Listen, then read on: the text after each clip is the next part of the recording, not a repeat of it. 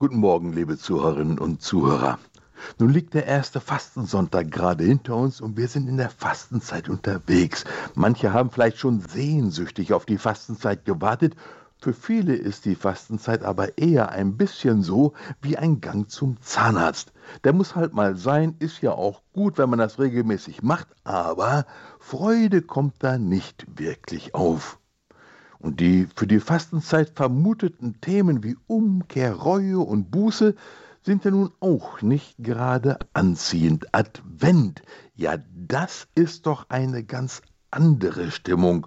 Wohlig, beschaulich, Kerzenschein, Weihnachtsmarkt, das lädt uns ein, darauf freuen wir uns.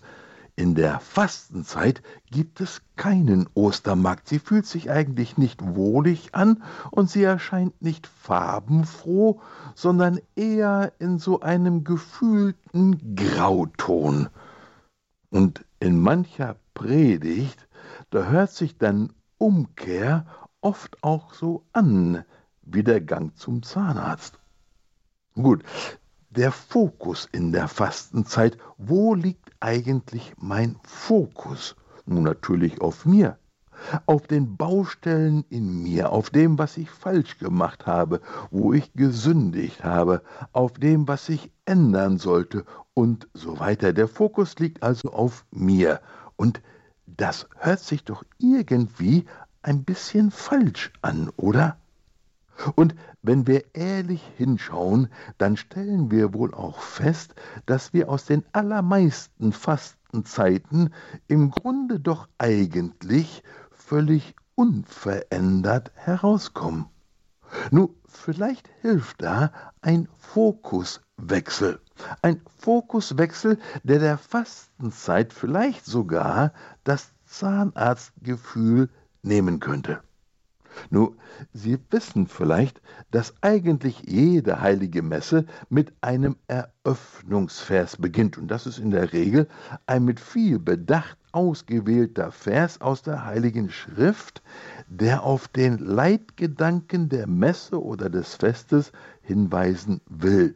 Nun, leider wird dieser Eröffnungsvers aus irgendeinem Grund ganz oft weggelassen.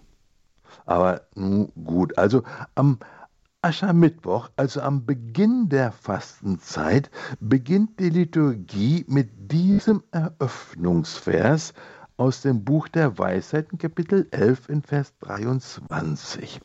Du hast mit allen Erbarmen, weil du alles vermagst und siehst über die Sünden der Menschen hinweg damit sie umkehren. Moment, du siehst über die Sünden der Menschen hinweg? Steht das da wirklich? Ich dachte immer, meine Sünde ist das Erste, was der Herr sieht, wenn er mich anschaut. Aber nein, er schaut über meine Sünde hinweg, denn er schaut mich an. Er sieht mich, wirklich mich. Und in diesem Anschauen, da schafft er einen Moment oder einen Raum, in dem ich umkehren möchte, wirklich verwandelt werden möchte, weil ich werden möchte wie der, der mich gerade anschaut. Als der berühmte verlorene Sohn nach Hause kommt, da schaut sein Vater über die Sünde des Sohnes hinweg, nimmt ihn auf und schafft so in der Begegnung diesen Moment, diesen Raum, in dem der Sohn von innen her wirklich umkehren, wirklich heimkommen kann. Diesen Raum hatte der ältere Sohn in dem Gleichnis noch nicht entdeckt. Das hatte er weder erkannt noch erlebt, obwohl er doch eigentlich so nah beim Vater war. Oder schauen wir auf Zachäus, den Oberzöllner, im Grunde ein Betrüger, sicher kein frommer Mann und einiges auf dem Kerbholz. Aber als Jesus ihm begegnet, sieht er ihn, Zachäus. Jesus schaut über seine Sünden hinweg und schafft so diesen Moment, diesen Raum, in dem Umkehr nicht nur wirklich geschehen kann, sondern zu einem Wunsch wird, zu einer Sehnsucht und zu einer Freude.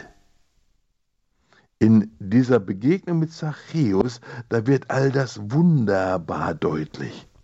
Und Sie finden diesen Zachäus übrigens im Lukasevangelium in Kapitel 19.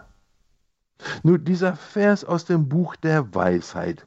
Und du siehst über meine Sünde hinweg, damit ich umkehre. Diesen Vers, den gibt Paulus im Römerbrief im zweiten Kapitel so wieder. Weißt du nicht, dass Gottes Güte dich zur Umkehr führt?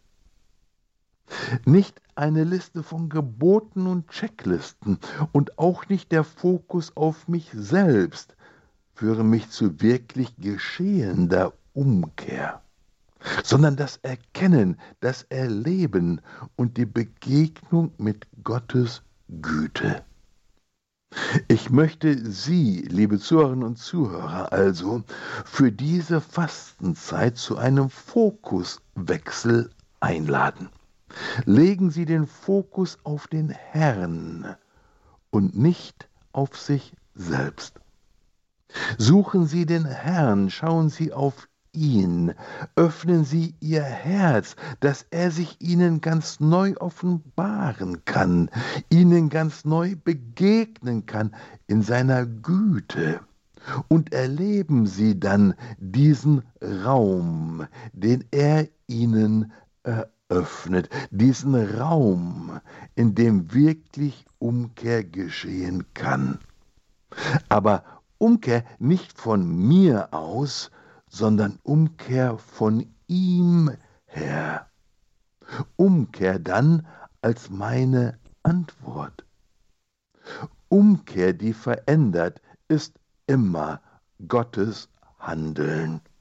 Und es ist dann und wann auch von Tränen der Freude begleitet und etwas ganz anderes als ein Besuch beim Zahnarzt.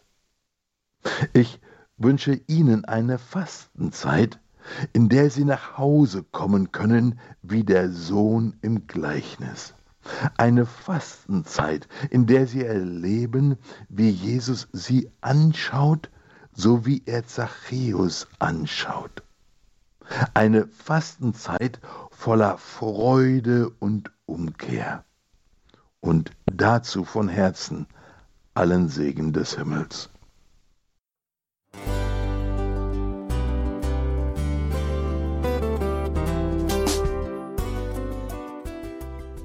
Liebe Zuhörerinnen und Zuhörer, vielen Dank, dass Sie unser CD- und Podcast-Angebot in Anspruch nehmen.